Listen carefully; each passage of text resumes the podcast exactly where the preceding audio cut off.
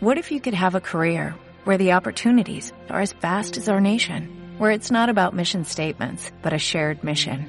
At U.S. Customs and Border Protection, we go beyond to protect more than borders, from ship to shore, air to ground, cities to local communities. CBP agents and officers are keeping people safe.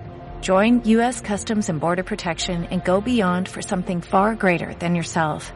Learn more at cbp.gov/careers. Coffee time.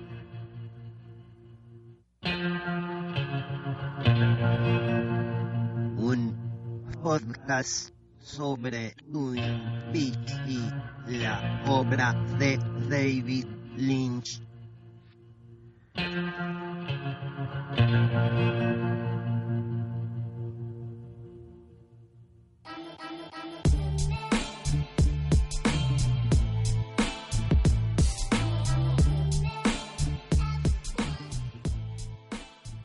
Amigos de Coffee Time, bienvenidos a esta nueva emisión de este podcast dedicado a Twin Peaks y la obra de David Lynch. Aquí estamos con Pato, ¿Qué tal? ¿Cómo les va a todos? con Facu ¿Qué tal amigos? Un gusto de nuevo. y Paul. Estamos acá hoy para recapitular toda esta temporada que nos dejó el- la 3 de Twin Peaks. Y antes que nada le queremos agradecer a alguna gente que nos estuvo escribiendo. Nicolás Martínez Gómez, Daniel Mergel, C. Bravo, Facundo López y algunos otros más que nos quedaron ahí perdidos en los twitters. Este, vamos a estar hablando de, mm, de algunas cosas que nos, que nos escribieron, las vamos a comentar durante el transcurso de este episodio de Coffee Time. Y bueno, ¿qué nos metemos de lleno? Dale, dale, dale. Vamos a arrancar desde el, desde el episodio 1, la parte 1 sería, ¿no? Vamos a Sí, sí, llamar no, las cosas por su nombre. Las partes unos. Y vamos a tratar yo, la verdad no recuerdo cada nombre de cada capítulo, los podemos recordar a medida que los mencionamos. Pero si los tratamos como partes, quedamos un poco más en la idea de Lynch de que es una película en 18 partes, más que 18 capítulos. Lo interesante de cómo empieza, que eso es algo que pasó hace tanto tiempo que no nos acordamos. Más allá ¿no? Era otra persona. Éramos Era- otras éramos personas, otras sí. personas. Lo interesante es la introducción ya del capítulo 1, que es distinta. No empieza con la introducción que va a usar después, sino que empieza con la famosa escena. La famosa es que De hasta Cooper el día de hoy, hasta el, día, hasta el domingo pasado, seguía en la cabeza de todo. Pero claramente iba a seguir en la cabeza. Seguía en la cabeza de todo, sí. Lo sí. interesante de nos vamos a volver a ver en 25 años, le dice Laura, y repasa algunas pequeñas escenas, tanto de película como de temporadas unidos, sobre todo uno de la alumna correteando por el jardín de la escuela llorando, cuando recibe la noticia de que Laura murió, el cuadro de Laura dentro del el espacio ese donde están todos los trofeos y demás en la escuela, ¿no? Y yo cuando reveía eso, porque claramente revimos toda la temporada para poder hablar un poco más de ella, digo, acá me está dejando en claro que todo gira alrededor de Laura. En ese porque momento- lo primero que veo es todo Laura. En ese momento no lo veíamos. Yo admito que ese momento estaba tan emocionado que la verdad que no me acuerdo de nada. De, de ese día, ese 21 de mayo, es como que tengo todo difuso de emoción. Obviamente después lo volví a ver. Es como que nos comimos un poco la mague casi hasta el capítulo 8, Sí. que la intro esa de Laura era justamente Laura llegando a Twin Peaks. Cuando vimos la intro por primera vez, ahí ese, primer capítulo, es como que sí, estaba Laura, estaba la cara de Laura, porque nos hacía acordar, claro, sí, pero no sabíamos que Laura tenía un rol tan fundamental al argumento en sí. Y aunque te haya dicho en un capítulo Laura is the one, Seguíamos así no seguíamos dando bola. Estábamos metidos en otra cosa, igual también parte de la genialidad de Lynch, ¿no?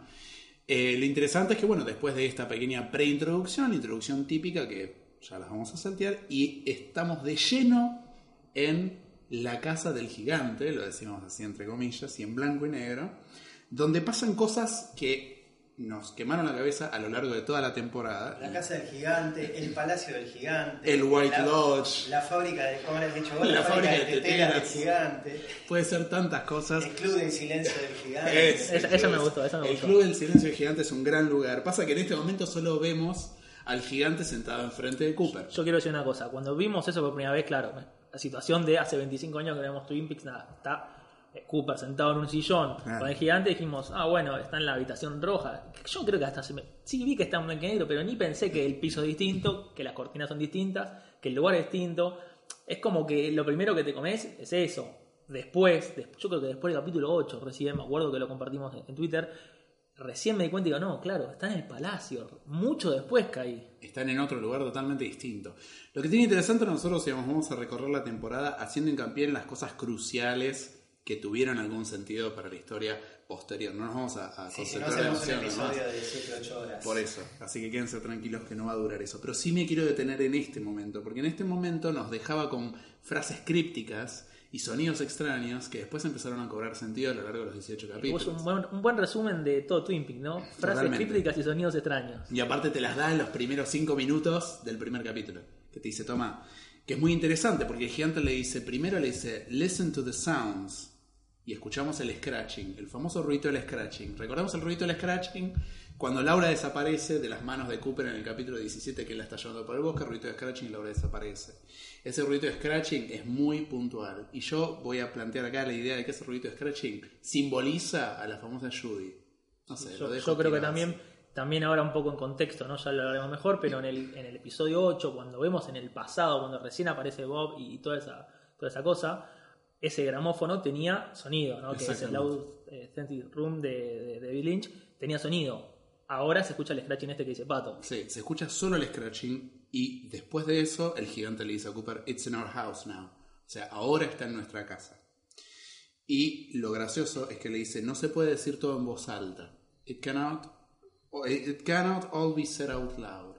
Y ahí le dice la famosa frase, 4.30, Richard y Linda, dos pájaros con una misma piedra.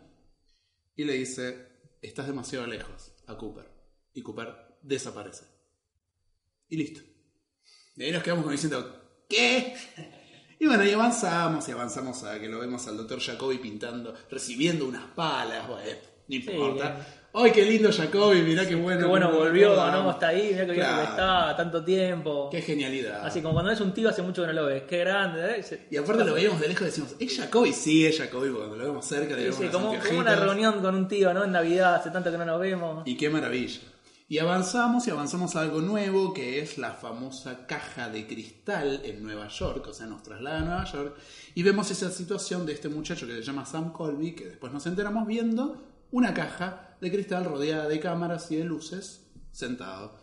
Recibe una visita de una chica que le trae café, que medio que quiere entrar con él, no la dejan, listo, pasamos otra escena y nos quedamos como, ¿qué pasó? A mí me parece que, que esa situación de la caja es casi la primera escena, ¿no? Que se ve el primer desarrollo real Sí. de todas estas dos mini, Sin mini saberlo en el pedacitos. momento. Claro, el primer desarrollo real, ¿no? Que uno se mete en el argumento. Esta introducción de la caja fue excelente. Sí. Uno recuerda Twin Peaks como otra cosa. Creo que apenas habían salido de, Twin Peaks real. ha- Habíamos visto un par de otras ciudades, un poco de Washington, apenas, Dios mío, pero vemos Nueva York, ya es una cuestión totalmente disruptiva. Y vemos el tema de la caja muy losteano, ¿no? Mucho eh, esa cuestión de, de- tipo viendo la caja. Tal cual. Eh, Me pareció excelente introducción. Y ya icónico me parece hoy. Muy caja. icónico y cuando Facu dice Lostiano se refiere A a, Lost, ingresar los números en la computadora de la serie Lost, que era 4, 8, 15, 16, 23, 42. Tanto la vi, me quemó la mente y me acuerdo los números de memoria, perdón. Entonces, bueno, avanzamos de vuelta, volvemos a lo viejo conocido, lo vemos a Ben Horn con su secretaria, lo vemos a Jerry, una escena graciosa este, de drogas y demás. Volvemos a encontrar a los viejos conocidos, avanzamos hacia el- el- la oficina del sheriff, volvemos a encontrarnos con un viejo conocido que es Lucy. Lucy que recibe a una persona buscando al sheriff Truman. Ella le plantea la idea de qué sheriff Truman, porque hay dos. El hombre no sabe a cuál hablar. Hubo muchas teorías con respecto a este hombre en sí, su sí. momento. ¿No? Porque era venía a hablarle de seguro. El verdadero Dougie Jones. Admito que he caído.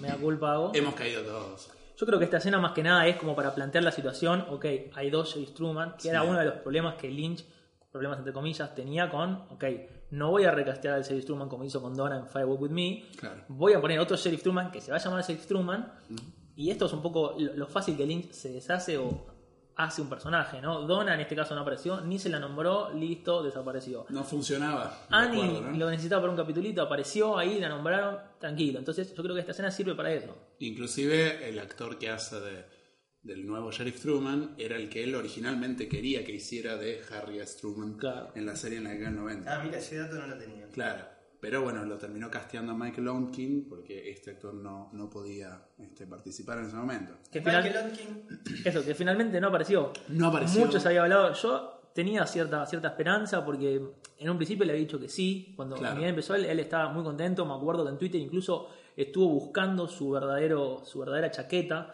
que la consiguió. Hizo una- un pedido en Twitter, un- la tenía un fan, se la llevó. Estaba muy bien y de repente no estuvo y dijimos, bueno, será una mague. Y no, no apareció más. No apareció. Se habla de él y hay personajes que hablan con él por teléfono, pero nada más. En ningún momento reapareció. Y de repente tenemos un momento muy importante que es cuando encontramos al personaje de Mr. C por primera vez, cuando está yendo a buscar a Rey y a Daria.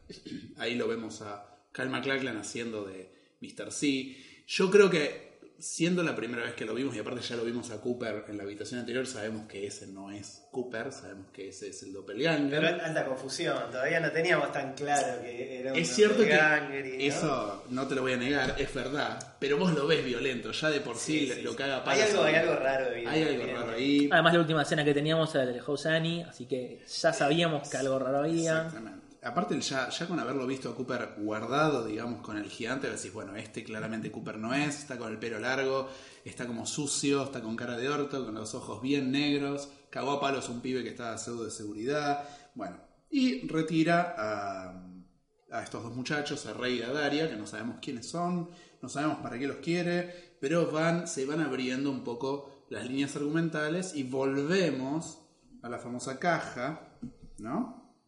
En Nueva York, donde básicamente este, lo único que sucede es que logra entrar esta chica al espacio porque el guardia de seguridad no está, entonces ella aprovecha y le lleva unos cafés al pibe, que otra teoría con la que se jodía es que había un 7 en una Z, ¿no? una Z que parecía un 7 y que parecía el logo de la empresa de seguros donde trabajaba Dai. Otra, otra nada. Otra nada. Bueno, logran entrar los dos y en un momento así amatorio de sexo pseudo desenfrenado, se activa algo dentro de la caja, vemos un objeto corpóreo, una mezcla entre femenino, difuso, blanco, que no sabemos qué es, pero claramente vemos que algo está sucediendo dentro de la caja.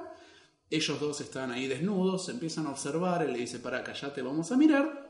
Ese objeto de la caja sale de la caja y los mata. Pues decís, bueno, y los mata muy violentamente. Sí, una escena hiper gore. Muy bueno. Aparte, uno pone en contexto ¿no? esta situación de estar viendo Twin Peaks de nuevo. Eh, uno recordar al viejo Twin Peaks que a lo sumo, sí, estaba Bob, estaba Leland cuando mataba a Maddie. Había un par de escenas Violentas. violentas, vamos a decirle, pero no una escena tan ciencia ficción como esta, una escena Sangrienta. tan sangrienta, tan particular. Ya ahí es como que Lynch, marcaba la cancha y medio que te estaba avisando, mirá que si querés cherry pie, estás en el lugar equivocado, papá. Claramente. Después, bueno, avanza para recordar. Ahí vamos a tener la, la nueva. Tenemos toda la escena de que se encuentra el cuerpo en, en Buckhorn, South Dakota, que se encuentra el cuerpo de esta Ruth Davenport. Eh, toda la escena con su vecina, con el perrito, con que no aparece la llave, todas unas escenas muy lynchianas así extendidas. Eh, que no importa. Ahí se abre también otra línea argumental donde aparece un cuerpo, que el cuerpo pertenece a una persona y la cabeza pertenece a otra, y tú una investigación que va a salir a partir de eso. Pero sí volvemos a ver otro personaje querido que es la Log Lady, que lo llama Hawk y le dice que su, su log tiene un mensaje para él y le dice que tiene que ver con el Special Agent Dale Cooper y que tiene también que ver con su propia herencia como eh, indio, nativo americano. Y nada más. Hay un pequeño amague, ¿no? De Twin Peaks, un pequeño amague de lo que fue, emoción total en ese momento. Sí, recordarla a la Log Lady que la vemos muy, muy expuesta a, a- a la, a la realidad de la propia actriz, que es- estaba muriendo, Catherine Coulson estaba enferma, eh, y la vemos actuando de, de la Log Lady, que aparte es un personaje que ella abrazó a lo largo de toda su carrera, Exactamente. apareció mil veces como la Log Lady, nunca negó ese pasado, Están las intros de. están todas las intros de las temporadas 1 y 2 hechos por ella. De hecho, bueno, justamente en su, en su lápida está el, el- el- el leño Sí. y ella como que siempre se sintió muy identificada eh, al punto de que Lynch en uno de los últimos capítulos le dedica en memoria de Margaret Lanterman. Sí, o sea, del personaje, no de, no de la actriz. Sí, es verdad. Inclusive el propio Mark Frost en el libro, cuando habla de Margaret Lanterman, Lanterman era el apellido de casada. pero cuando habla del apellido soltero le pone Margaret Coulson, que Coulson es el apellido de la actriz. Entonces juega con eso también de, de la idea de mezclar el personaje con la actriz. Y bueno, y avanzamos, para que digamos, quedarnos tanto en esto, avanzamos a de vuelta a Dakota del Sur, donde se lo va a buscar a Bill Hastings, porque se encuentran sus huellas en la escena del crimen. Eh, uno de sus, eh, parece que es un pueblo chiquitito, Buckhorn, entonces se conocen todos. Lo van a buscar a Bill Hastings y se lo llevan detenido a, este, la estación de policía allá para investigar. Bueno, lo van a estar este, entrevistando, él niega todo tipo de participación o de conocimiento de esta mujer. Tampoco es algo tan importante, por lo menos no al principio, no parece ser algo demasiado importante. Es algo que sucede también fuera de Twin Peaks y tampoco entendemos mucho por qué, pero este, no, pasa, no pasa mucho más que, eso. Eh, tampoco es tan importante recordar eh, que se empieza, que Hawk empieza a investigar, empieza a recuperar los archivos de, Dale Cooper con Andy y con Lucy. Eh, y lo interesante del avance de cuando empiezan a aparecer, a, a pasar cosas interesantes en la, en la, línea de Bill Hastings, que va a resultar ser importante para todo, primero es este, una frase muy interesante, este, que cuando su esposa lo va a visitar a la cárcel, primero él le dice, tuve un sueño ayer a la noche que estaba en el departamento de la que apareció este, muerta. También ahí vuelta jugando con los sueños, ¿no? Este, ambos maridos y mujeres se engañaban mutuamente. Después vamos a entender que Bill Hastings le engañaba a la esposa con esta chica que era la, bibliotecaria de su escuela. Y este, Phyllis, que es la esposa de él, también le dice que lo estaba engañando con su, este, con su abogado. Y lo interesante de esta escena, cuando Phyllis lo deja, es que el paneo de la cámara avanza hacia otras celdas vacías y nos encontramos con un ser quieto, gris, mirando con los ojos hiperabiertos hacia la nada, muy desalineado, no sabemos si es un, un, un, vagabundo, no sé qué, que está totalmente quieto y de repente desaparece Exactamente. y sale volando la cabecita. Y en ese momento no sabíamos qué era, qué será. No sabíamos nada de Es qué cierto que ahí. Al Goodman aparece en Firewall With Me, aparece ahí un sentadito como un, como un extra, Sí, pero no aparece pero no así. aparece de esta manera, obviamente. Ese momento, yo me acuerdo todo este tiempo hasta saber lo que eran los Goodman, casi hasta el capítulo, hasta el capítulo 8, bueno, justamente un misterio total y ya como Lynch en ese momento introduce más situaciones icónicas, ¿no? Con el Goodman en general, digo, uno recuerda los clásicos de las clásicas dos temporadas, hay muchísimas cosas que uno puede recordar, el enano bailando, el gigante, todas esas cosas, pero cómo no vuelve a eso y mete ya este Guzman, que en ese momento incluso me acuerdo que habíamos teorizado, es parecido al, al principio de Mulholland Drive, ese- a ese, Al, al que estaba detrás de la ahí detrás. Sí. Sí, es verdad. Lo que sí también es, cierto es que eh, cuando salieron los primeros dos capítulos se le hizo una entrevista a Lynch y que Lynch cuenta que él no, que él no vio el estreno, que él estaba haciendo, fabricando una mesa en su taller y eh, Lynch mismo dice, cuando le mencionan a este personaje, le dicen, presten atención a ese personaje que va a ser importante. Un capo. Que es la primera vez que Lynch dice algo con respecto a su obra, como decían, presta atención a esto, y todos nos quedamos, ah, era importante. Y otra cosa, en ese momento, obviamente, cual enfermitos, estábamos siguiendo el casting perfecto, tipo, ok, este es el casting, eh, tal apareció, tal apareció. Sí. Y, ¿qué pasa? Este tipo, lo, lo agarramos, yo me acuerdo que teníamos una lista, perdón, no por lo enfermito, había una lista de fotos, creo que un álbum de Facebook, no, no me acuerdo, con todos los personajes, todos los actores, y íbamos, íbamos medio tachando, jugando un bingo de actores. Y claro, aparece este, y este era totalmente eh, desconocido, un actor que no conocíamos, y decimos, epa, acá, ¿Quién es este? acá realmente hay algo interesante. Exactamente. Y lo que vale la pena recordar es que este Woodsman que aparece acá es el mismo del Girl Light. Es el mismo actor, es el mismo. Woodsman.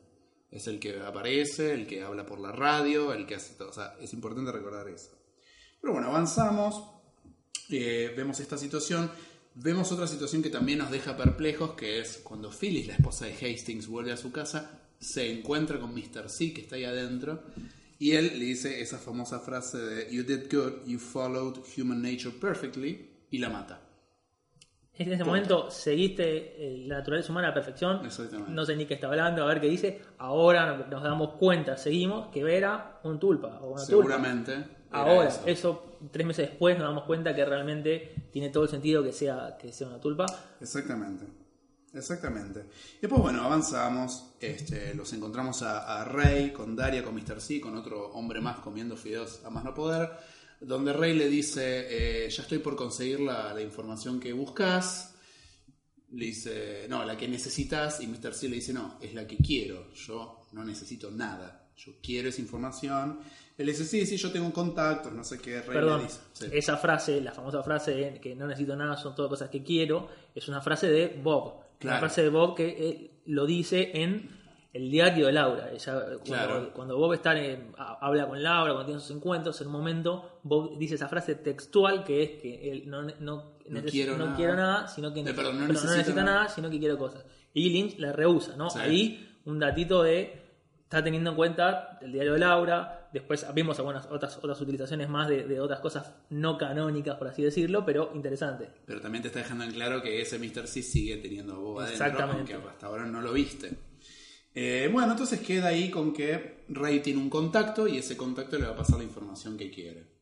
Este, entonces, bueno, avanzamos, avanzamos, lo vemos a Hawk caminando por el bosque con la música de Badalamenti, que es la primera vez que aparece un tema nuevo de Badalamenti. Boots, temazo. Temazo, lo llama la Lock Lady, le dice dónde estás yendo, le dice sí, tu, tu Lenio y yo más o menos pensamos lo mismo, bueno, y avanza y llega al famoso Glastonbury Grove, que es donde está el círculo de aceite y los árboles, donde aparecía el Red Room, y ahí como que nosotros entramos al Red Room y nos encontramos con Cooper y todas unas escenas bastante llamativas donde por ejemplo Gerard le pregunta ¿Is it future or is it past? donde se encuentra con, A- con Laura. Es una reproducción del sueño de Cooper de la temporada del, 1, capi- del capítulo 2. pero actualizado.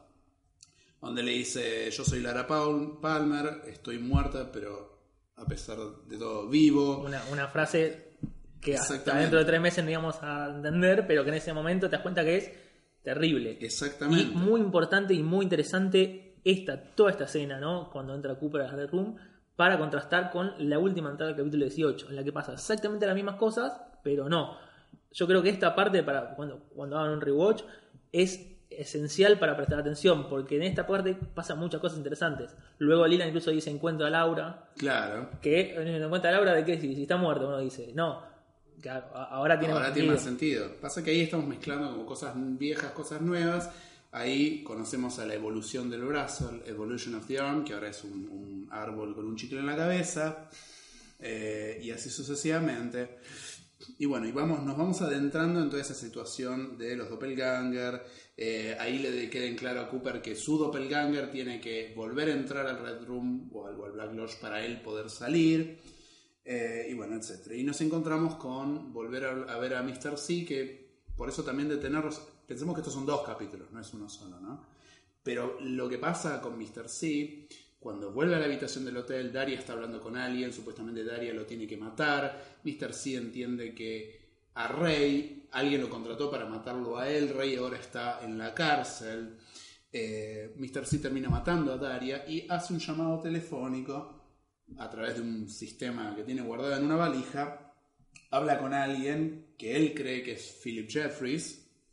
Esta persona jamás le dice que es Philip Jeffries, pero le tira este, un par de frases muy interesantes, como que dice, no te vi en Nueva York, I missed you in New York. Y le dice, vos te encontraste con Garland Briggs. O sea, esta voz a Mr. C. Y también le dice, solo llamé para despedirme, mañana vas a volver a entrar y yo voy a volver a estar con Bob. Esa es la voz del teléfono que también estuvimos teorizando durante meses de quién podía ser esa Yo voz. creo que si hoy me tienen que decir, después de haberlo escuchado, mm, me pareciera que es la voz de Grace Zabriskie y de Sarah Palmer. Yo creo que Judy, sí. Obviamente O sea, no, bueno, digo, a nivel, a nivel, eh, a nivel este mundo, a nivel mundo podcast. Bien, Porque ah, después vamos a entrar, es medio complicado, pero me parece que la voz de Grace Zabriskie, me parece que la voz de Sarah Palmer, pero modificada. Modificada, sí, sí. Más allá de que el, el- el sub- sobretitulado, subtitulado dice voz de hombre, dice man. Eh, No sí. confiamos de todo. No confiamos para nada, sobre todo por la cuando eran los kilómetros, pero bueno. Este, continuamos, o sea, esa escena es importante justamente por esta situación, porque después nos va a retrotraer acá. Mr. C cree que está hablando con Jeffrey, resulta que no. Eh, se menciona a Briggs, se menciona a, la- a Nueva York, y lo único que vimos en Nueva York era la caja, y lo que acabamos de ver era que mataban a los dos pibes. Volvemos al Red Room. Eh, Cooper sigue hablando con el Evolution of the Arm y le tira la famosa frase 253 time and time again. que hasta ahora era otro número más de los Otra- tantos que otra nos frase críptica. No sabemos qué, qué pasa. Vemos que Cooper quiere salir, como que quiere abrir las los cortinados y no puede. Este, ahí es donde se encuentra con Leland, que le dice Find Laura, y de fondo se escucha el sonido de Scratching de vuelta. El que el gigante le dice It's in our house now. Entonces ahí Gerard, o sea, el One Arm Man, le dice acá hay algo raro, este, something's wrong. Aparece el doppelganger, bueno, Cooper a las corridas que trata de escapar y no puede, se encuentra con el doppelganger del, bra del arm, le dice non-existent y cae. Cooper empieza a caer, empieza a caer, empieza a caer. Y no es casual, perdón, porque es muy importante, porque toda la temporada nos resignifica para mí este primer capítulo, estos primeros dos. Mientras Cooper cae, ¿a dónde vamos en esa escena de Cooper cayendo? A la casa de Laura Palmer. Sarah Palmer viendo la tele, Exactamente. con unos animales comiendo. Que en ese momento, hasta ahora, Sarah Palmer era el viejo personaje clásico, ¿no? Pero pobre, tiene- la madre de Laura. Pero tiene mucho que ver. Tiene mucho que ver ahora, ¿no? En ese Ahora. momento lo vimos quizás como la introducción de Jacobi, ¿no? Tipo un personaje ahí que se ve unos segundos, se ve lo que está haciendo, pero después Exactamente. eso igualmente eh, es un poco también ¿no? ambiguo, porque e- en ese momento yo creo que de acá para atrás, en las primeras dos temporadas, Laura Pal- eh, Laura, Sarah Palmer nunca tuvo tampoco un, rol importante ni, ni nada particular, pero bueno, uno, uno la, la ve ahí como diciendo que bueno, recordar a Sarah, pobre, ¿no? qué sé yo, ahora como dice Pato, está bueno resignificar eso y decir, ok, no es casualidad, ¿no? Que ella esté viendo y, y cómo se, se pone todo azul la escena, ¿no? Claro. Sí, porque aparte el- la escena que lo que ella estaba viendo en la tele es bastante a su lado. Pero sí, no entendemos. Quizás decimos, ah, aparece Sara como para reintroducir el personaje. Exactamente. Pero no, para nada. Y lo que interesa, también me interesa porque acá ya cierra el segundo capítulo, que se pasaron los dos juntos, es que vamos al Roadhouse, al famoso Roadhouse, otro escenario conocido. Hay una banda tocando de fondo que resulta ser de Chromatics, que es la banda de Johnny Jewel, este, que es el que armó parte de la música incidental de, de esta temporada de Twin Peaks junto con David Lynch.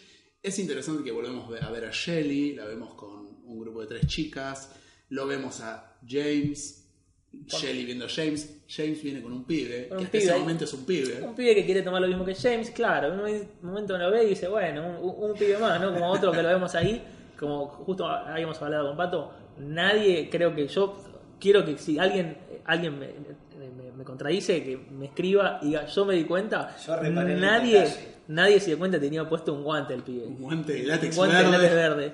Claro, uno lo ve, sí, tiene un guante, me parece. Entre tanta teoría. Entre ¿no? tanta teoría se le escapó a todos eso. Pero nadie se nada, aparte aparece un segundo y medio. Yo creo que hay que, hay que un premio al que me traiga una prueba y que, che, el pibe tiene un guante de látex antes de junio. Por favor, ya. Y ahí, y ahí le damos, no sé, un, un media dona de, de premio, vamos a dar.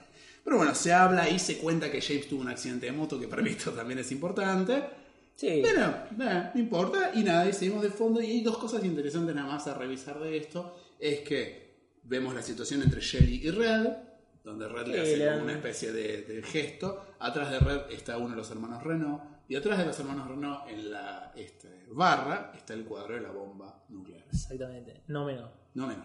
Bueno, y eso entonces es como cierran primero y segundo capítulo, que son importantes porque nos vuelven a meter en el mundo. Después vamos a concentrarnos en cosas muy puntuales de cada uno. Cuando avanzamos al tercer capítulo, lo vemos a Cooper cayendo, lo vemos que llega a un espacio X, que parece un castillo, no sé qué. Violeta, hay una señorita con los ojos tapados. Acá la escena avanza y retrocede, avanza y retrocede, avanza y retrocede. Él observa una puerta que dice número 15 y escucha unos golpes. To- Ahí totalmente perdidos todos. ¿no? Estamos todos re perdidos porque estamos en otro mundo. Es una mezcla entre Preocupados. sí. muy preocupados, una especie de blanco y negro, no tan blanco y negro. No sabemos quién es esa, ese ser. Escuchamos unos golpes en la puerta y la, la chica esa. Este, Mi, mi idea era, mirá que vimos cosas raras en Twin Peaks, pero esto es otra clase de cosas raras. Otra cosa rara. Esto es No. raro y desconocido. Ambos suben como a la azotea, suben por una escalerita y ella baja una palanca, hay un ruido de electricidad, ella se electrocuta, cae al vacío, paran los golpes y aparece la cara de Brex flotando que dice Blue Rose. Muy buena imitación. ¿No? Muy buena imitación. sí. Sí, sí, sí, sí, porque es así. No ¿no? vieron la cara que puso. Eh, me peleé inclusive por esta versión, ¿no? Entonces, bueno, él vuelve a bajar y hay, una, hay otra chica distinta sentada que es la misma actriz que hace de Ronette Pulaski. Exactamente. ¿No? Que ahí también es, no es, después la vimos acreditada, es Igualmente, a esta altura, ¿no? Hoy con, con el capítulo 18 encima, vamos a decir, nada que ver con Ronet. O sea, nada, que ver. con Ronet. No, y aparte no aparece como Ronet Pulaski. Aparece como American Girl. Claro, fuera de eso, igualmente, uno diga, bueno, capaz que tiene algo que ver, no. Es justo la misma actriz que hace otra cosa, nada que ver. Exactamente. Y observa a Cooper la puerta, que tenía el número 15, ahora tiene el número 3, cambió el número. Esta muchacha American Girl mira su reloj, su reloj dice 2.53.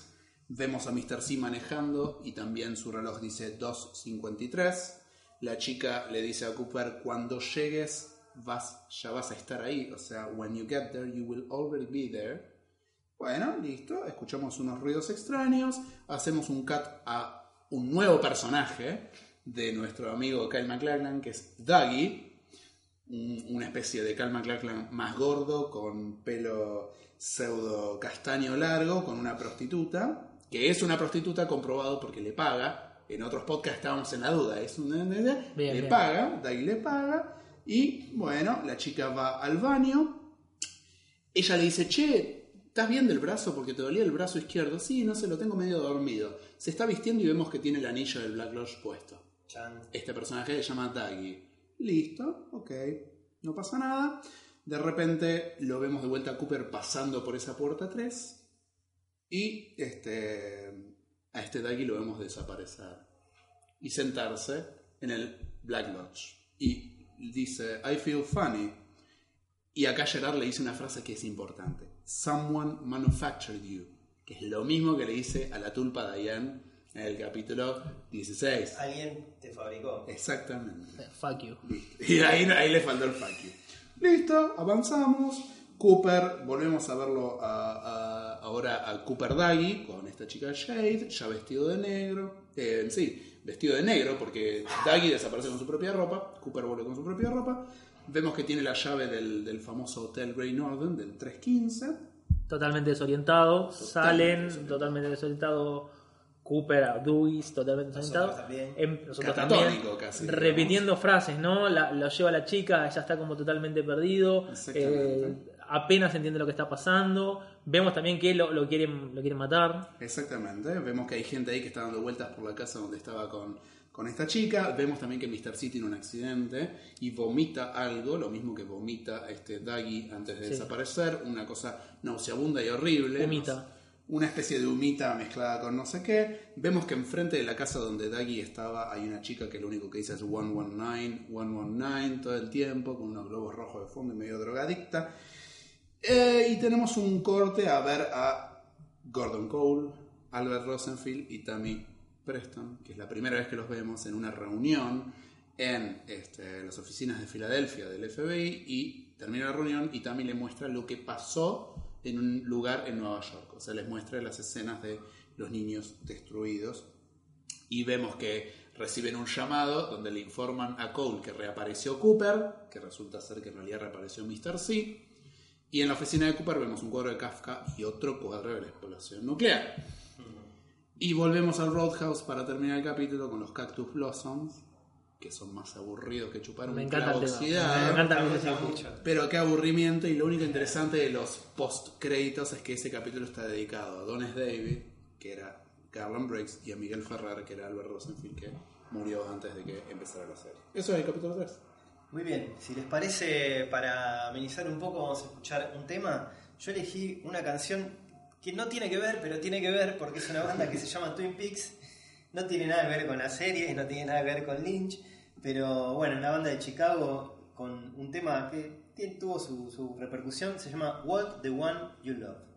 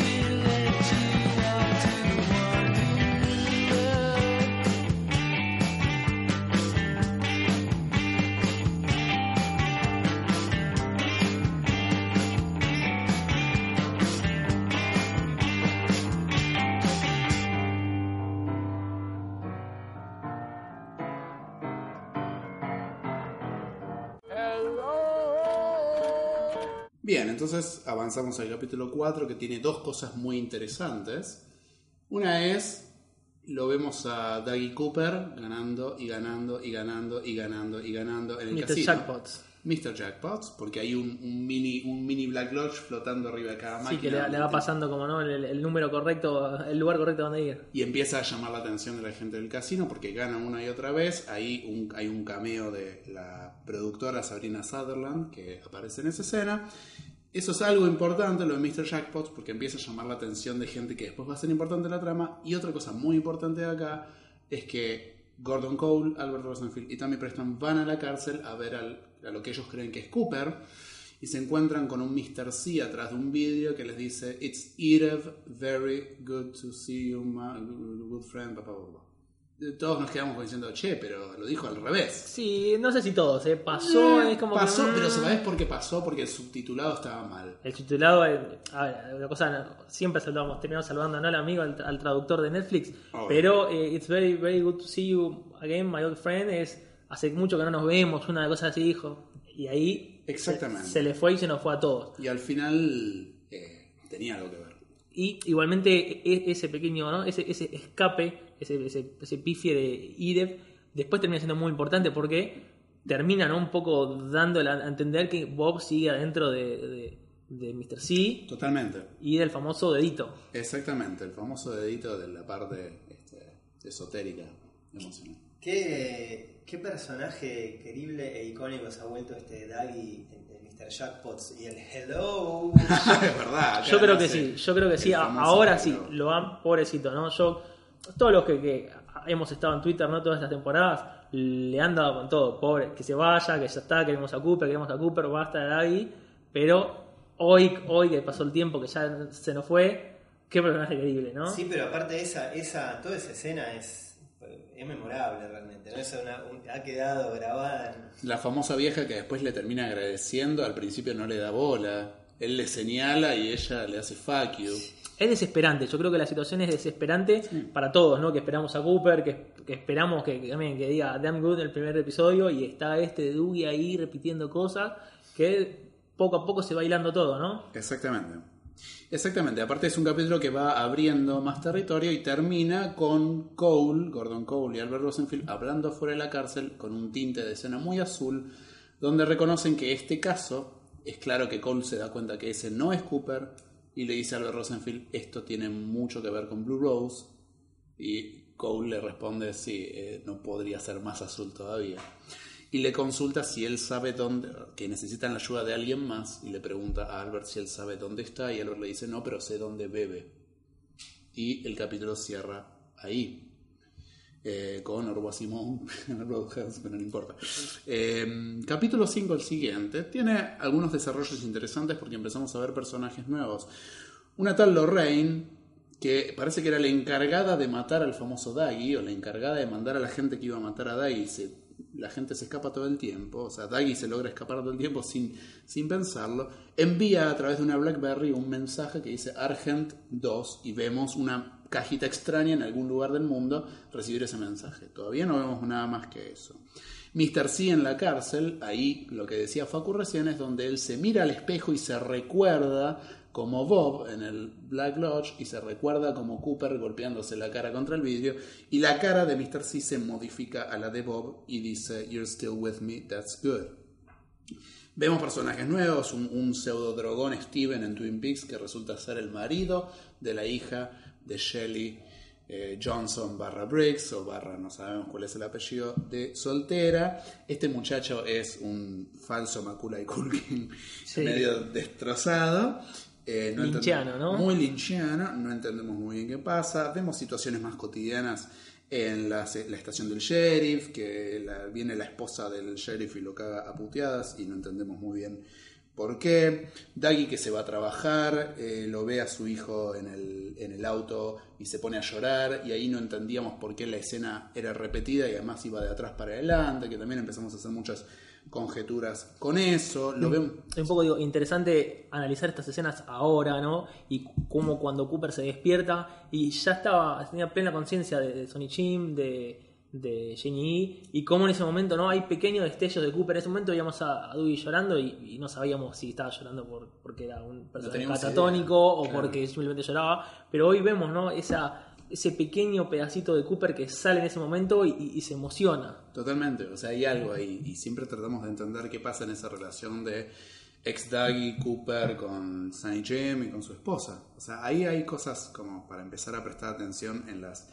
revisiones. Después eh, vemos personajes nuevos como los hermanos Mitchum, que resultan ser los dueños del casino, que bueno, echan a un pobre gerente del casino que es el que permitió que Daggy ganara todo ese dinero. Vemos a tres personajes extraños, que son tres chicas vestidas de rosa con cabecitas de conejitos, con orejitas de conejitos, que resultan ser Candy, Mandy y Sandy.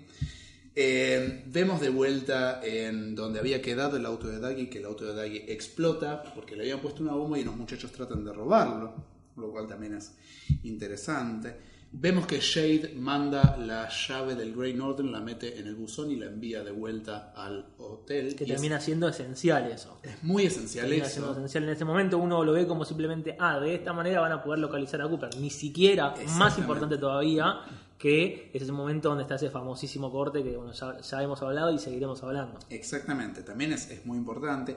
Volvemos o vemos por primera vez así clara el Double R, donde la vemos a Norma por primera vez, que no la habíamos visto, a Norma Jennings. Sí, siempre con uno ahí haciendo uno- unas cuentas, casi toda la temporada, sentada. en Lo único que hizo fue hacer cuentas. Haciendo cuentas ahí, a ver si le daban. y ya está grande, ¿viste? Está ahí, tiene sus empleadas. Tal cual. Ya, ya la tienen atada las empleadas. Pero es muy como, como volver al, al pasado desde el futuro, ¿no? Porque vemos que aparece la hija de Shelly y le manguea guita, eh, que Norma le dice, che, tenés que hacer algo, y, ella, y Shelly le dice, sí, pero, viste, nosotros sabemos cómo es eso. O sea, yo también de chica me mandaba cagadas con los hombres. Acordémonos del lío. Heredó bien lo que cantante. tiene Becky. la pasa bomba. Lo vemos a Dr. Jacobi, que ahora se hace llamar Dr. Amp y hace todo un, un griterío antipolítico por internet. Para mí es sensacional el programa de radio de. Amp. Yo creo que es un modelo a tomar. eh, tiene que haber un- un- algún programa así. Es, es increíble. Es un muy podcast, bueno. es un podcast. Es un poco- Es una especie de podcast Muy videorizado. multimedial. sí. Muy multimedial. Vemos que Nadine lo está viendo. Vemos que este, lo está viendo Jerry Horn en el bosque. Em, bueno, nada, vemos una escena del Pentágono que aparecen las huellas de Briggs. Vemos la banda en el Roadhouse, que es eh, Trouble, que es la banda del hijo de eh, Lynch. Y acá vemos otros personajes interesantes como Richard Horn, que aparece por primera vez. Sin decir nada, hijo de quién, No, nada. Simplemente Richard. Richard, Richard. Y lo vemos en los créditos después. Tenemos como el crédito que es un Horn. Un dato no menor, ¿no? Porque Lynch se guardó muy bien todos los apellidos hasta el momento de la revelación. Bueno, Shelley justamente eh, creo que cambia de Johnson a Briggs en, en un momento. Becky tampoco tenía apellido. Sin embargo, acá Richard Horn y nos aclara de momento es un Horn. Nos quedan dos chances, no por la edad. O es hijo de Audrey o es hijo del hermano. Y obviamente nos quedaba, nos apuntaba como para, para Audrey, ¿no? Exactamente. Y lo vemos así con, con- con maldad, vemos que, que- Violento. ah, violento, que, que ahorca una chica, casi sin motivo, ¿no? Una chica Casi que le pide fuego. maldad, maldad pura, y ahí es como que empezamos a pensar. No será. Yo admito que esa, esa parte, e- esa teoría que yo creo que la pegaron, ¿no? De ese momento que decían es hijo de Mr. C y Audrey. No tenía mucho sustento en ese momento. Sin embargo, la pegaron bastante. Yo digo, y, pero es como que sí, es cierto lo del hospital, pero viste, no cerraba. Sin embargo, exactamente así. ¿Y cuánto tiempo pasa desde ese momento hasta que sabemos que es hijo de Audrey? Un montón. Casi toda la temporada. Creo, creo que fue la- una de las muy pocas teorías que la gente le pegó. Sí, sí. La, una de las muy pocas, casi la única, Les contamos que vamos a tener un próximo episodio de este podcast hablando de las teorías, de las tantas teorías, ¿no? sobre todo de las que no cerraron nunca. Que algunas fueron y otras no. Eh, este capítulo igual cierra con algo muy interesante. ¿eh? Bueno, sacando el, el comentario así al pasar, les cuento nada más que en la banda de, de El hijo de Lynch está tocando Dean Hurley de fondo, que es el que hizo la música incidental, este, todo el diseño sonoro junto con Lynch en la temporada. Pero lo interesante es que hay dos cosas. Tammy Preston está analizando huellas y nota que hay algo raro, que eso después se va a explicar, lo va a explicar Gordon Cole. Y vemos que en la cárcel Mr. C recibe el teléfono para hacer su única llamada telefónica, marca 550 millones de números, empiezan a saltar todas las alarmas de la... Se conecta como un dial-up y no hace. Es como que llama un dial medio extraño, estamos tratando de ver qué pasa, empieza a explotar todo ahí en la, en la cárcel, en los monitores aparece un programa de cocina y no sé qué cosa más, y de repente vemos que en Buenos Aires, Argentina, con una Vamos. escena sobrevolada del obelisco por la 9 de julio, eh, una, un objeto que es una caja, que ya lo habíamos visto, se activa y se hace toda chiquitita y se convierte en una piedrita. Punto. A mí la verdad, sé que suena medio, ¿no? Medio vende humo, pero me emocionó mucho ver esa escena de Buenos Aires, Argentina. ¿Y cómo que no? La verdad que uno tanto tiempo siendo fan de Twin Peaks, pasando por ahí, que aparezca, la verdad, me emocionó mucho, sinceramente. Sí. Real, digo, no, no es un chiste. ¿eh? Y aparte una escena de ahora, más allá de que haya o no haya sido Lynch el que vino acá a subirse un helicóptero. No, no, es una escena, es una escena de, de stock choreadísima, bueno, comprada, ¿no? Comprada. Pero eso me, me, me- bajó un poco la emoción. ¿Quién Pero de bueno. todos nosotros habrá salido en esa escena? En Y pasa, aparece un en varios 59, colectivos, sí, aparecen sí, un par de colectivos, yo me tomo el 59 y cada vez que me subo un 59 digo, este 59 es el 59 de Twin Peaks. ¿Quién habrá estado en el McDonald's comiendo ahí? Claro, ¿no? ¿Qué, qué momento debe haber sido? Y fue hace poco, fue entre 2016 y 2017. Fue en 2000 principio de 2016. Y O sea, hicimos el análisis, pero análisis total, completo de, de- aparece el BAS que, que tiene adelante el obelisco, principio de 2016, y después de hecho vimos en la página de stock y le habíamos Y pegado. estaba ahí, y en una página de stock de, de- de Getty, ¿no? Sí, de Getty. de videos de stock. Bueno, y ahí termina el capítulo 5. Y el capítulo 6, básicamente lo más importante de este capítulo, para mí, es el famoso accidente donde Richard Horn mata a un chico, lo atropella, porque está hiperdrogado. Viene, lo vemos que viene de reunirse con este famoso Red, que es el, el- el- el que después va a ser la pareja de Shelly Johnson. Sí, que tampoco queda mucho esto. No, por suerte no, porque a nadie le, le gustaba. Eh, pero bueno, lo importante de esta escena es justamente ese accidente, entre comillas, Muy buena escena, la verdad, muy emocionante. Muy emotiva. a mí me hizo acordar una banda Cementerio Animales, ese, ese camión viniendo ahí Totalmente. totalmente desenfrenado. Y ahí quiero hacer un párrafo porque saben que me cedo mucho con esto. Me encanta la aparición de Badalamenti nueva. Obvio. Y digamos, siete capítulos yo estaba desesperado. O sea, digo, tiene que aparecer ya. Y aparece con ese temazo que es Accident Farewell Team. Sí. Que no es casualidad, porque en ese momento el, el tema se llama Accident Farewell, que después, eh, después vemos qué es, pero la parte del accidente suena ahora y la segunda parte de despedida suena cuando Dewey se despide de Ginny, suena el mismo tema. O sea, al final, en el último capítulo. en el último capítulo, exactamente. Y sí, aparte lo vemos de vuelta a otro personaje que es Carl Rod. Claro, Y exacto. acá lo interesante, más allá de que hay una mención a una cierta Linda y todos también nos explotó la mente a ver si esta Amague. Linda de la que hablan. Yo creo que eso fue una maga a propósito. un re amague, pero lo interesante de Carl Rod es que él sentado observa primero a esta mamá y este nene jugando y después observa el accidente. Y él se acerca a ver y ve como una luz amarilla sale volando. Pero lo interesante no es tanto eso, sino que en ese mismo lugar hay un poste de luz con el número 6, que después resulta ser, o antes resultó ser, el mismo poste número 6 que había en el Fat Trout Trailer Park donde desaparece Chester Desmond. Es el mismo poste que está al lado de la casa de Carrie Page en el capítulo 18. Y ese poste aparece acá. Parece que es un poste que se va trasladando de lugar en lugar.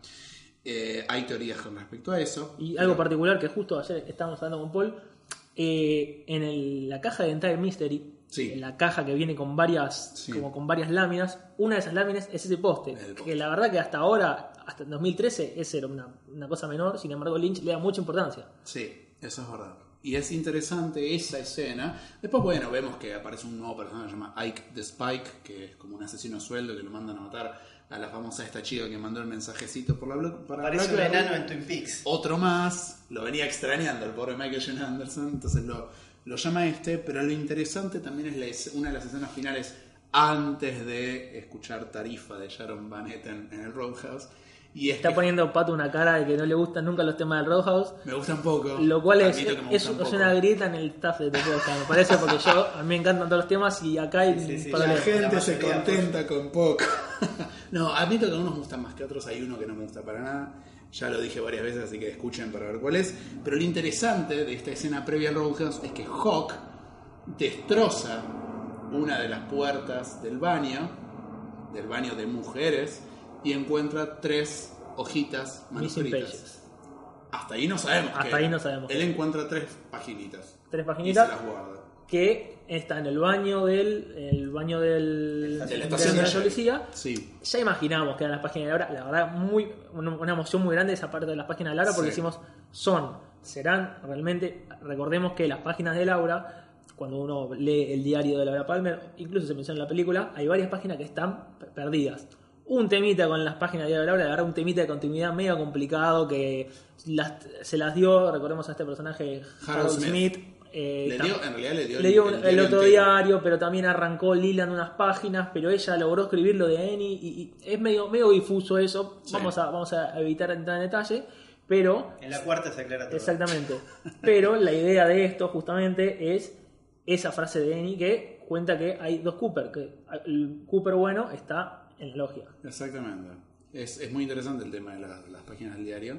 Y bueno, después pasamos al capítulo 7. Bueno, voy a retomar con el capítulo 7, que eh, efectivamente arranca, bueno, en realidad arranca con, con una escena de Jerry drogado, pero esta las vamos a pasar porque Jerry está todo el tiempo drogado, Jerry Horn está todo el tiempo drogado y está perdido y se pelea con su pie y se asume y está todo, todo Que el pie le dice que no es su pie, ¿no? Claro, sí. Este, y entonces ahí vemos a, a Truman y a Hawk eh, con los pedazos del, del diario de Laura Palmer, en donde le llama la atención Laura que sueña, escribe en su diario, que dice, My name is Annie, mi nombre es Annie. Estuve con Dale y Laura, ella se pregunta yo, se pregunta en el sueño. El buen Dale está en la lodge y no puede salir. Escribilo en tu diario, ese es el sueño. Exactamente. Esa escena que también había sido eh, una escena que Lynch siempre quiso volver usar. De hecho, en el libro eh, Lynch, por Lynch, él cuenta que esa escena la quería utilizar para una futura temporada o película o para la continuación de Twin Peaks y que justamente la escribió para eso. Y esa escena, recordemos, en Firewall With Me, ella está en la, en la cama y se le aparece Annie en la cama. En realidad no es un sueño, sino que aparece de verdad, pero bueno. Y Annie le dice que escriba esto en el diario y justamente la idea es ayudar a Cooper a salir. Esa escena quedó siempre trunca, Lynch siempre le gustó, de hecho hace una, hace una- hace una mención como, como si fuese eh, el, el asesinato de Kennedy, que hubiese pasado si alguien viaja al pasado y en el pasado avisa el asesinato de Kennedy, él como que siempre tuvo esa idea y la quiso utilizar- volver a utilizar y la utilizó. Claro, ahí Truman y Howe discuten si el, si el Cooper que salió de la lodge con, eh, con Annie es el. Porque Harry los había visto, ¿no? Si es el Claro. Cooper bueno. se preguntan quién bueno. es Annie, que nunca menciona que es la hermana de Norma, ¿no? Mencionan No. una chica que anduvo por el pueblo, nunca mencionan nada, nunca... O sea, Es más, Hawk al principio duda. Dice, Sí, sí. creo que es Annie tanto, Annie Blackburn, que que... encima pa, pa, pa". nunca la van ni a mencionar, ¿no? Porque no sabemos qué pasó. Recordemos que al final de Firewall with, eh, perdón, de- sí, de Firewall with Me que se ve en, en los Missing Pieces, En los Missing Pieces. ella se va en el hospital, queda en el hospital, le roban el anillo, una, Una enfermera, enfermera se roba el anillo que le había quedado a ella cuando salió, ella queda repitiendo esa frase de My name is Annie, eh, alternum, y no sabemos qué pasó. Y nunca se indagó más, quizás está viva, le podrían haber ido a preguntar, pero no, preferimos el lado difícil, siempre acá de lo complicado. Sí, y, y ahí vemos eh, una conversación con el Doc Hayward que, si no me equivoco, es la única vez que aparece en toda la serie, sí. Y encima este capítulo salió el día del padre, ¿no? Y es el padre de Mark Frost, ¿no? Recordemos, el actor es el padre de Mark Frost. El antológico Doc de Twin Peaks que habla con, con Truman vía Skype eh, y recuerda la, la mirada extraña de, de ese, de ese del, Coop, ¿no? del Ese- doppelganger de Cooper que lo ve en el hospital y él ve que está no es el buscando mismo, no es el, por que no es el mismo. Horn. Claro. Eso, eso- ahí es como que 99% la teoría esa de Mr. C y Audrey, que, es- que para el nacimiento de Richard, seguíamos sin confirmarla. Y el Doc Howard lo ve, de ahí desaparece Cooper del- de, digamos, de, la, de la vista de toda la gente de Twin Peaks y no sabemos más. Tal cual, tal cual. Eso es interesante porque justamente va armando eso, pero también es muy emotivo volver a verlo a Doc Hayward, que aparte ya sabíamos que el actor había fallecido hacía relativamente poco. Sí, sí. Lo siguiente que vemos es a la Lieutenant Knox, que es la primera vez que aparece, que va a ver al jefe de la policía de Buckhorn, a Mackie. Perdón, te corrijo, ya había aparecido cuando... Totalmente, ya la mencionaste ¿no? antes, sí. Y mm, van a ver el cuerpo de Briggs. Eh, se crea una confusión ahí porque no da con la edad, el cuerpo no da con la edad. Tiene 40 años, pero Claro. Briggs debería haber tenido 70 Exacto. porque había desaparecido hace 25, sin embargo, es él. Confirman que es él. Claro, y lo encuentra hacía 5 o 6 días. Exactamente. Claro, entonces- Y ahí, bueno, justamente una escena genial que mientras ella está hablando, hablando por teléfono diciendo sí es Briggs, atrás Se vemos también esa figura que no sabemos si es o no caminando, ¿no? Caminando de fondo, muy de fondo, ni siquiera se llega a, a- a- a ver bien qué es, pero viene, viene de a poco y es Otto Woodsman, que tampoco sabemos qué era. Era ese bicho raro que ya habíamos visto, pero seguíamos sin saber qué era todavía. También el diseño sonoro de esa escena es interesante para prestar atención. Sí. Y bueno, y llega el, el encuentro de Diane con Mr. C. ¿no? Qué momento. Este, es, es impactante como ella. eh, todo, lo- todo lo que ella lo que ella siente en esa escena. Exactamente. Este, Además, co- como la actuación de Laura Dern, se nota la elección de Laura Dern para esos momentos difíciles, para esta escena, como habíamos hablado, también para la escena final en donde ella se autodenomina tulpa. Claro. Eh, esas dos escenas, Laura Dern la rompe y Lynch supo elegirla. Ahora que uno lo ve un poco más en frío, digo, y Diane era obvio que iba a ser Laura Dern. Ahora Sí, era re obvio. se, se habló mucho porque habían aparecido eh, algunas fotos promocionales, no sé si en la Rolling Stone o en la Sí, no, en Entertainment Weekly. que eran Kyle MacLachlan con Laura Dern, con David Lynch, los tres y, en un auto. y Lynch había pedido expresamente que no, no saquen fotos de Diane, de, perdón, de Laura Dern, y que Laura Dern no use su, eh, su vestimenta y su maquillaje de la serie, sino Claro. que esté, como, esté de, civil, por así decirlo. Cabe destacar, perdón, que algo que no mencionamos el capítulo 6, o sea, el anterior a este, es que ahí es donde Albert va a buscar a Diane Claro. al bar, ¿no? O sea, Diane ya había aparecido. Sí. Eh, bueno, ella sabe que no es Cooper. eh, por bueno, las preguntas que le hace ahí, se acuerda de aquella noche, bueno, varias, varias, varias idas y vueltas. Y aparte ella dice algo muy, muy emocionante que dice que dice, no, no es, porque hay algo acá, y se señala el pecho, ¿no? Dice, es algo acá que no le da la pauta que no es. Sin embargo, ahora lo vemos en retrospectiva todo eso, y es un poco mentira todo, ¿no? Porque recordemos que Diane era una tulpa y no era real eso. O sea, la- La pregunta es, ¿esa es la tulpa? Sí, ahí, ahí, ahí, ahí, todo, ahí bueno, podemos ahí debatir, podemos ahí llegar a debatir, debatir, sí, sí. debatir, pero yo creo que sí. Quizás la tulpa estaba diseñada para actuar como Diane. No, por supuesto, probablemente. por supuesto. Este, siguiente escena, una cosa, no hemos hablado de los globos rojos en ningún Uh, momento. es verdad. Yo creo que dije así, cuando mencioné el, Sí, one- el dije. 119, dije con un globo rojo de fondo. Pero hay globos rojos durante toda la serie en distintos lugares. En, en la, en la- Solo mencionémoslo por lo menos. por lo menos a tener en cuenta en la línea argumental de Dai. De Dai. Siempre en Dai. Sí. ¿Y qué significa? No tenemos la más mínima idea. No- Porque cuando Daggy reaparece en su casa, que la esposa lo caga puteadas porque se perdió el cumpleaños de su hijo, la- eh, él se sienta a Daggy y queda en el fondo un globo rojo también. También. Más los globos rojos de la, de la estatua esa que hay afuera de su trabajo, ¿no? Bueno, siguiente escena del capítulo 7, vemos a Mr. C extorsionando a Warren Murphy, que es el director del- de, la, de la cárcel, Claro. eh, donde él está... Atrapado, Está sí, sí, atrapado, se sí, Y detenía. él le pide, le pide escaparse. Claro, lo, lo extorsiona para, para escaparse, le, le pide un auto a la noche, un arma, eh, un- ¿cómo, cómo le dice? Un- se le dice un modo, no, tipo un amigo, pone un amigo en la guantera. Este, y bueno, y la siguiente escena que vemos es el, el ataque de Ike, el enano, Sí. eh, que están saliendo en un momento del, creo que es de la jefatura de policía, está haciendo Claro, el ataque después de la explosión Jackie. del auto y Claro. aparece, aparece en ese momento. No, está sal- perdón, está saliendo del trabajo de él. Pasa que lo fue a buscar la esposa.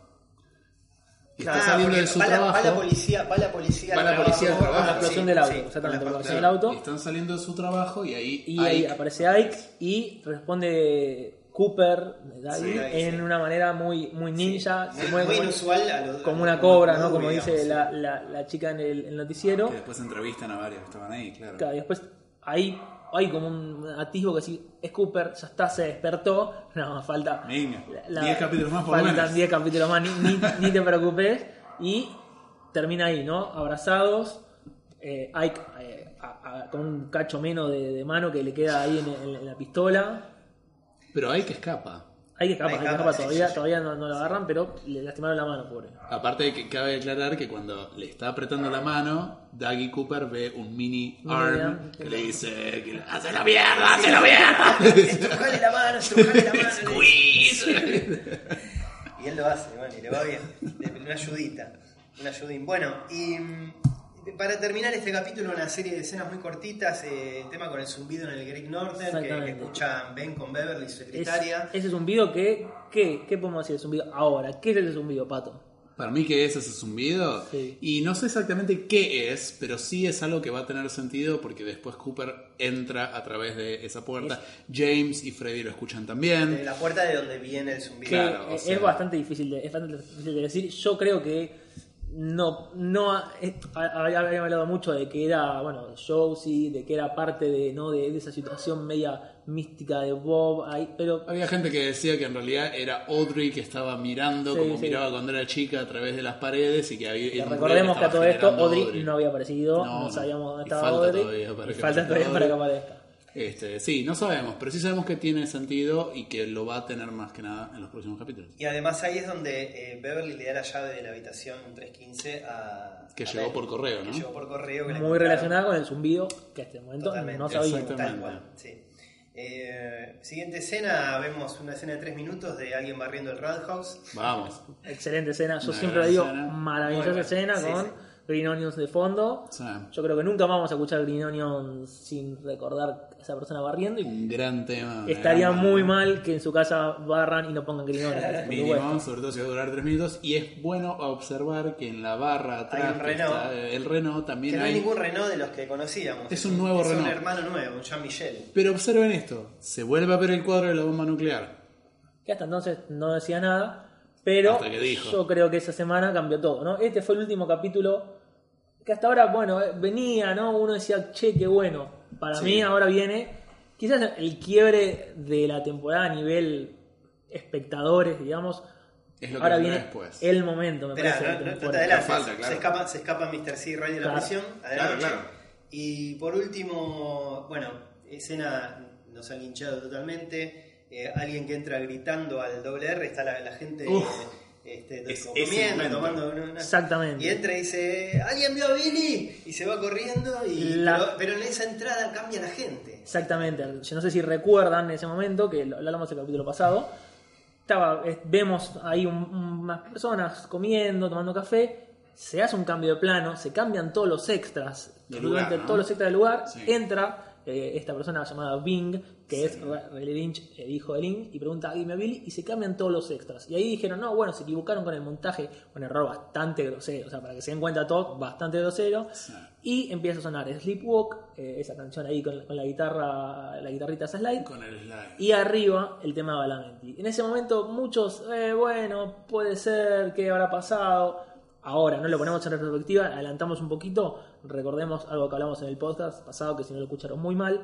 Todos Mal. es- todas esas escenas de, de Billy, de Tina, de Chuck, me, había acordado de otro también que aparece que ni me acordaba que uno que le iban a pisar. Bueno, toda esa gente que vimos en el Roadhouse, que vimos al final de Roadhouse, que la gente estaba desesperada de quiénes son, qué, qué- qué quieren hacer con Que esta si gente. Billy es con el que hablaba Andy después, Claro, de la camioneta. toda esa gente es la que sucede, digamos, vamos a decirlo así, a lo criollo, dentro de la cabeza de Audrey, Sí. ¿no? Toda esa gente es la que sucede en ese plano de Audrey y ese momento en que se hace el cambio es como un cambio total de, de- de ambiente, ¿no? Lo primero que vemos es ese Twin Peak con los primeros extras y el momento que se hace el cambio, que se hace el cambio de extras, yo creo que ahí es un juego bastante macabro de Lynch con el montaje, como viene sucediendo con, ya hablamos con las- los artistas repetidos de Roadhouse, como sucede después, bueno, con sus escenas con, con Charlie, pero es muy interesante ese momento, y es muy interesante verlo ahora, porque es una escena muy sutil, ese final es recontra sutil, de hecho habíamos hablado mucho y yo había apostado, por un momento dije, che, no estamos viendo medio locos, estamos analizando los extras, nos estamos zarpando un toque. Pasa que también el problema es que Sabrina Sutherland salió a desmentir dos cosas. Salió a decir que estaba mal el subtitulado, que el que entraba era Bing y preguntaba por. Billy, y también salió a decir que había errores de edición en los cambios de, este, de escena. ¿Y ahora qué hacemos? Y ahora hacemos? cerrás el ojete, porque en realidad, ¿dónde nos linchó Lynch? Claro. Que hacia el, hacia el final, final, final de esa escena, cuando se está terminando la canción y los créditos, el que entró preguntando por Billy, en realidad estaba cenando dentro del Roadhouse, se levanta con una piba y se va. Exactamente. Y ahí te Entonces, dijo, ¿y ahora qué hace? entonces ahí vemos que es todo mentira, por así decirlo, es otra realidad. Nos están Sabrina Sutherlandeando. Toma, seguimos, seguimos metiendo verbos, ¿eh? Pero por favor, tienen que estar todos. Bueno, y ahora pasamos al capítulo 8, a la parte 8, que es. Bueno, hasta los primeros 20 minutos pasan cosas. Sí, digamos, que bien- yo diría un poquito antes, ¿no? Tranqui, bueno, salen, se escapan de la prisión, ¿no? Le dan Llegan a The Farm eh, Mr. C con Ray. Claro, le dan, le dan un auto, llegan a The Farm. Ahí Rey le quiere hacer, le hace, bueno, lo, lo, amigo que le da un arma, le acerca un arma que no tira y él le dispara, ¡pum! cae Mr. C. Ahí le- Y decís, listo. yo creo que esto era, yo personalmente, era un viejo Facundo. De los 10 minutos que vinieron al, al- próximos a eso, ya soy otra persona porque lo que sabemos lo que viene, ¿no? Pero ahí es como decía, che, qué bueno, murió Mr. C, a ver qué vendrá.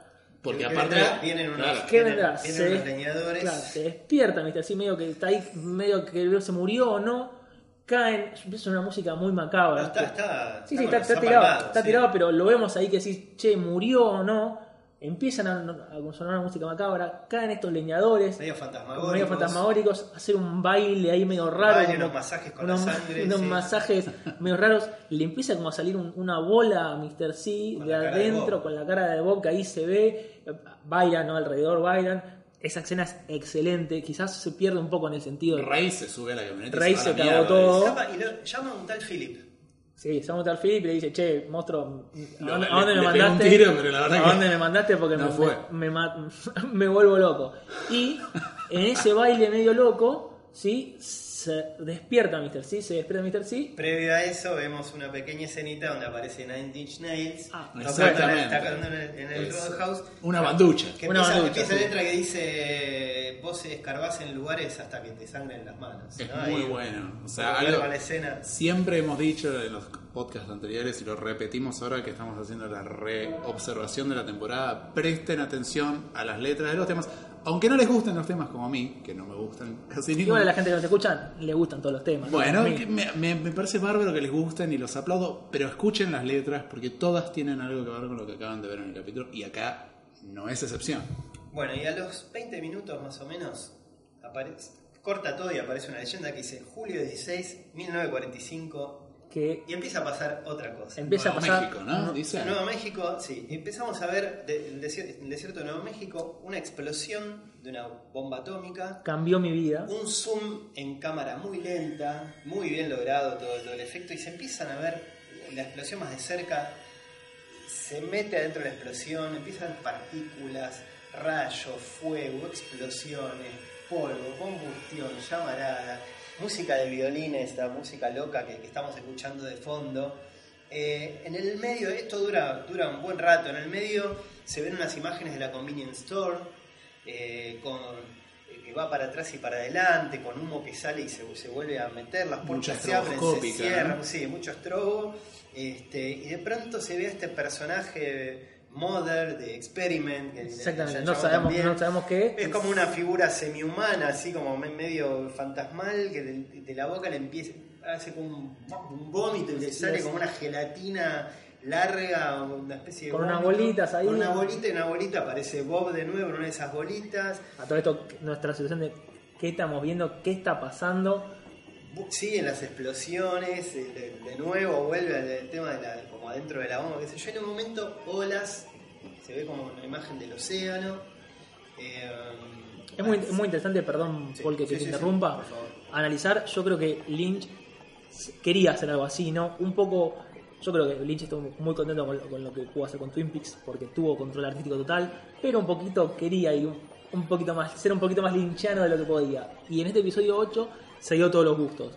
Primer cosa a, a tener en cuenta, todas esas escenas, todo ese cacho ahí de, de ruido, como dice Paul Chamarada, de todo, es bien linchano, bien Eraserhead, todas esas cosas raras. Y hay una, una, no sé si teoría, pero una cosa muy particular, ¿no? Que hay una, una famosa, eso lo cuenta Lynch en su libro también, que una de las primeras cintas que él compra con sus primeras con, con sus primeros ahorros, con sus primeros subsidios de, de- de- si no me equivoco, de la AFI, eh, filma, filma muchas cosas y se le arruina toda la cinta. Y cuando se le arruina toda la cinta, le queda muy parecido, que de hecho el video está, eh, lo, lo voy a compartir hoy en Twitter para, para que hagan la comparación, de la cinta esta que se le arruina, que es muy parecida a todas esas llamaradas que, Aparte, aparte de esa escena, sí. que muestra Lynch. Y él dice en el libro, porque él dice que le costó muchísimo conseguir la cinta, era muy particular, que lo llama un amigo y le dice, uy, se te rompió la cinta, y dice, no, pero yo sé que algún día esto me va a servir porque está muy bueno. Y lo vuelve a usar en el episodio 8.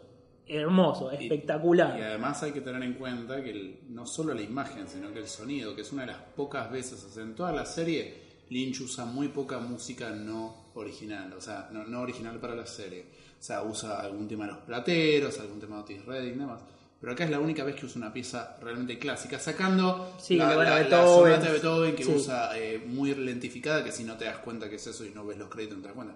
Pero acá usa directamente el treno para las víctimas de Hiroshima de Penderecki, ¿sí? de Christoph Penderecki, que lo que tiene interesante, que vos Paul decías unos violines y unos ruidos raros, que sí, es una obra rara, pero hay que prestar atención al nombre, Treno para las víctimas de Hiroshima, que así se llama la obra, y acá estamos reproduciendo la- los testeos de la primera bomba nuclear, cuyo resultado fue la bomba en Hiroshima y Nagasaki, ¿no? No, No es, es casual. no es casualidad. Y como también toda esta parte sigue aplicando en cosas que, que usa Lynch. Ese castillo que cuenta Paul que se ve de fondo también es un dibujo viejo de Lynch. Ah. Y también, no es casualidad, el personaje que, eh, que, que- que toma, que, que toma lo que ya veremos el gigante, que siempre es para Lynch el mismo personaje. Él hace el, el dibujo del, del castillo, ¿no? Él hace el dibujo del castillo, eh, un dibujo que es del año 70, muy viejo, es el mismo castillo, también vamos a compartir para, Sí. para que tengan una, una material audiovisual compartir en Twitter mientras escuchan esto, así que entren ahora a Twitter.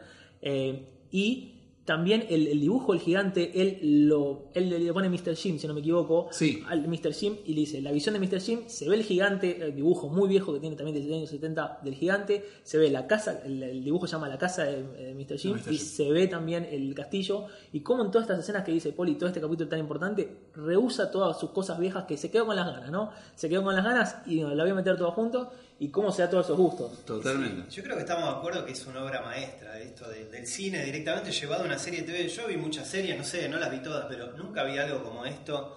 Y recuerdo la, la primera vez que la vi, porque la vi, lo vimos varias veces estos capítulos, la primera vez que lo vi, cuando pasa toda esta escena, puse pausa y este, tu- tuve que parar un poco porque estaba como sobrecargado realmente. Demasiado. Tiene una intensidad tremenda. Esos son 10 minutos toda esta escena loca.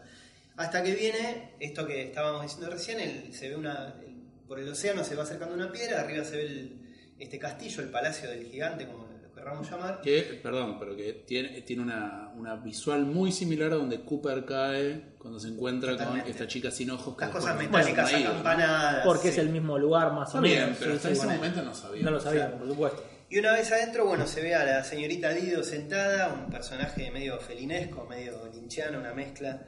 Este, están estas campanas calderas el- eléctricas que no sabemos muy bien tampoco qué son. Las Bowie, los Bowie. Sí, los Bowies. Y se ve al gigante.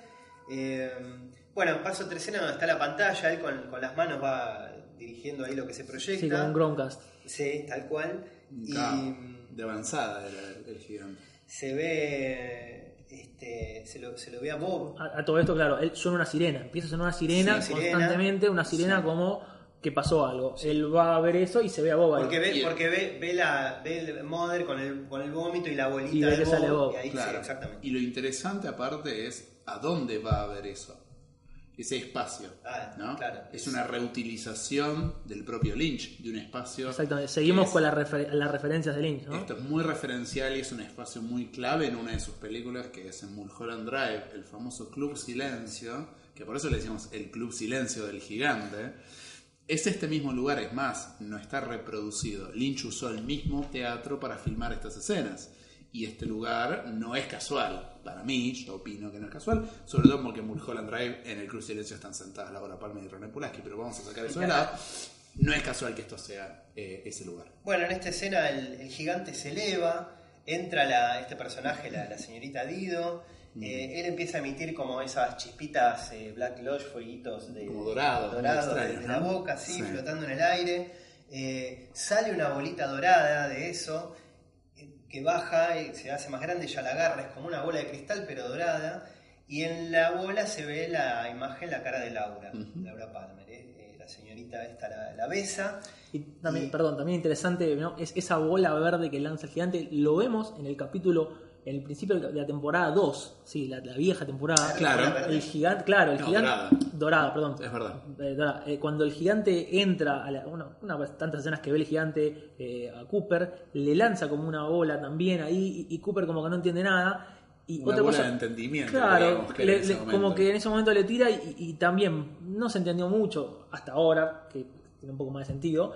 Y también es interesante cómo remon- nos remontamos a la primera temporada, ¿no? Cuando en una parte, en uno de los primeros capítulos, entrevistan, entrevistan, bueno, interrogan a, a, a Philip Gerard, Mike, Sí. hablando como Mike, ¿no? Y, y le dice, Bob está cerca nuestro y le dice, está hace más de 40 años. Eh. Recordemos que estaba, eso es 80 y pico, 40 años para atrás, es el 89. 89, 40 años para atrás, un poco más de 40 años, es el 49. 45. O sea que entendemos que Lynch siempre tuvo esta idea, al menos rondando la idea de que, Cooper, eh, que, perdón, que Bob está hace tiempo en Twin Totalmente. Peaks y en este mundo. Y bueno, para finalizar esta escena, la, esta especie de pipa flauta que hay adentro del, del Palacio del Gigante que absorbe la, la bola, La bola Laura. la bola Laura y la manda a la Tierra. ¿no? La- a través de esa pantalla que tiene, la manda a la Tierra. Y, Y justo- después vamos a ver que se repite esto en otro momento. Y que aparte justo la manda a, a donde estaría Twin Peaks. Y que ¿no? aparte, no solo eso, sino que ahí nos damos cuenta que es la bola que se ve en el, el opening, en la intro. Cuando vemos la intro que empieza a hacer ruido shh, antes de que suene. Que se ve antes- la cara de Laura. Claro, antes que suene Falling, se ve la cara de Laura como con una ola ahí que va llegando Twin Peaks. En ese momento nos pasó, pero ahora, como dijimos antes, tiene todo el sentido. Bueno, y siguiente escena, ya para ir cerrando, eh, pasamos al año 1956, aparece en la pantalla en 1956, es una pareja de, de chicos preadolescentes, ¿no? Como de 12 años, ponele, una 13, 14, no sé, eh, una parejita caminando, en una situación así medio romántica por la noche, eh, como volviendo de un baile, una cosa así, este, ella encuentra una monedita, eh, hay una cosa ahí del, del cielo baja un ser en un momento. Exactamente, una eh, frog no, mod, eh, como le dicen. sí, fue- no, no, no, baja un, baja un Ah, leñador. perdón, sí, perdón, sí, todavía sí. Me, adelanté. Bajo un Bajo bajo un leñador. un ser- un ser humano ca- casi, casi, casi como Jesucristo cayendo, ¿no? Bajando hacia, hacia la tierra. Muchas representaciones, ¿no? De esa Sí, sí. iconografía. Acá es muy similar. Sí, y eh, se ve una imagen de la carretera, una pareja yendo en auto y se para el leñador en medio de la, de la carretera y les dice, got a light. y bueno, de ahí la, la escena continúa, se repite esta pregunta. Que Lynch, encima, no, no, sé, no sé por qué, no voy a decir no casualidad, no sé por qué, utiliza a dos actores, uno por su parecido a Karl Marx y otro por su parecido a Lincoln. ¿Por Exactamente. qué? Vaya a saber uno, ¿no? Pero eligió esos actores particularmente por eso. Exactamente. Y lo, lo, lo admitió Lo- después. sí, sí. ¿no? Sí. Eh, bueno, la pareja está por supuesto que huye aterrorizada. Afortunadamente. Sí. Y mm, luego eh, la parejita se despide, la deja ella en la casa. Y lo siguiente que se ve es a este leñador que va caminando hacia una emisora de radio. Empieza a sonar My Prayer. Empieza a sonar mal Prey de los plateros. Sí. Entra, eh, la chica que está ahí en la recepción es este, asesinada con su mano en un segundo, le aplasta la cabeza directamente. Ahí me- me encantó, a mí me fascinó, a mí también me emocioné cuando Lynch recrea el cuadro de Hopper, Office at Night, Sí. a la perfección, me encantó. Innecesario, porque la verdad que podría seguir, sin embargo, hasta los detalles de arriba del escritorio lo hace todo idéntico, vas a saber por qué, pero me encantó. Bien, y sigue Garalight, Garalight, Garalight. Eh, y se pone a. entra al, al estudio de radio, le, agarra la cabeza al, al- al DJ que está ahí en el momento este, transmitiendo, le empieza a apretar el, el cráneo y empieza a recitar este poema, This is the water. ¿Les parece si lo escuchamos? Dale. This is the water. And this is the well. Drink full and ascend. The horse is the white of the eyes and dark within.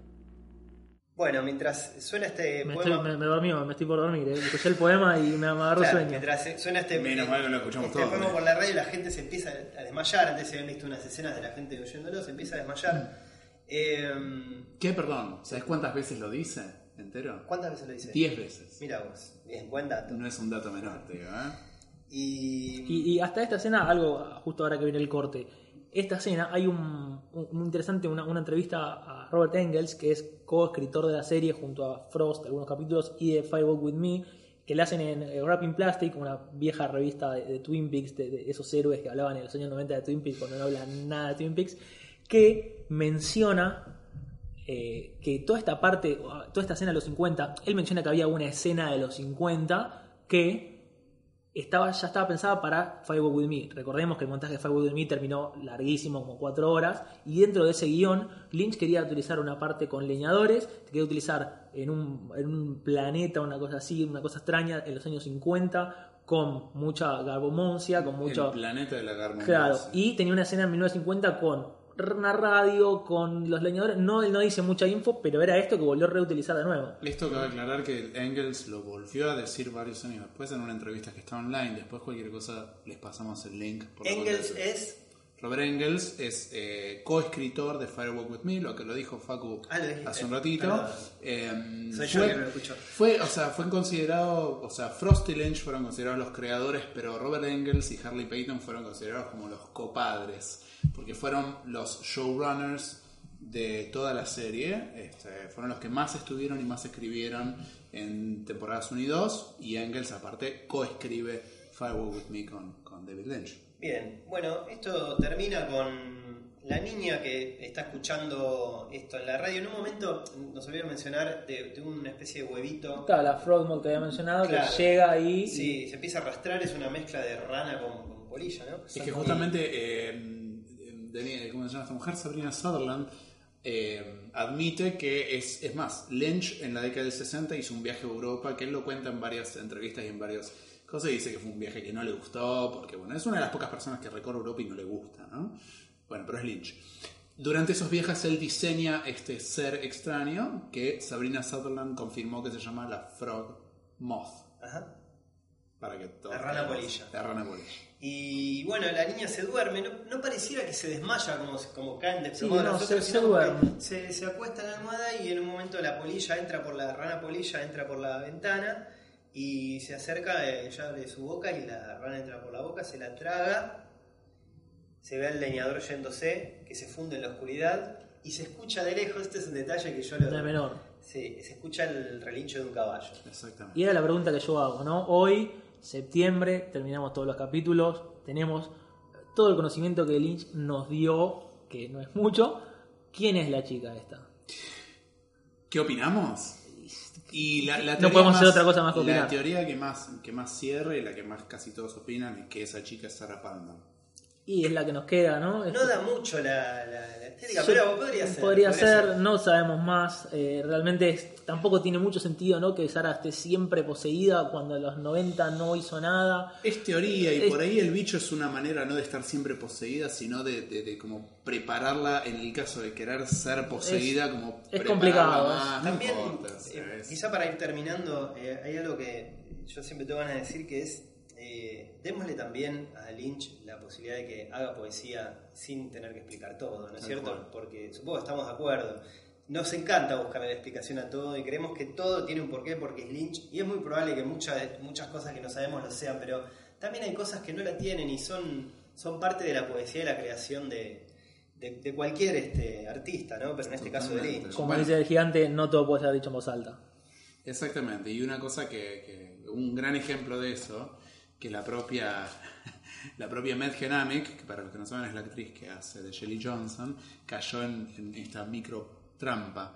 Cuando Madgen vio el capítulo 8, una de las personas que, que se duermen o se desmayan con el, el poema del gigante, perdón, del Woodsman, es una señora que está limpiando un, un- está en un, en un bar. Bueno, sí. en un diner, está limpiando y el diner se llama Pops.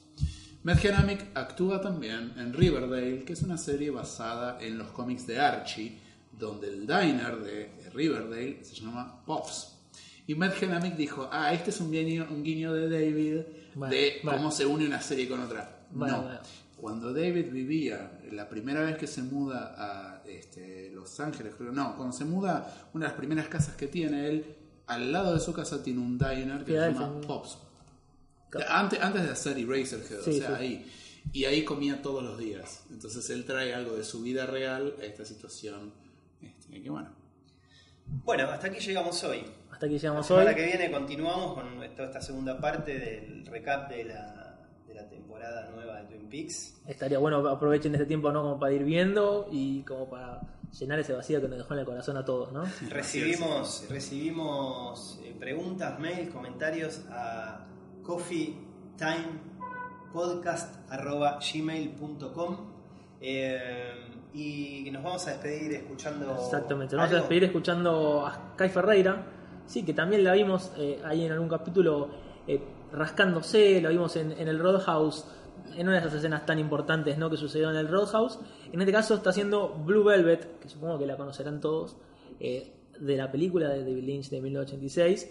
Obviamente una canción más vieja, pero popularizada por la película. Una muy linda versión de Blue Velvet. Y con esto nos despedimos, queridos amigos. Hasta la semana que viene. Hasta luego.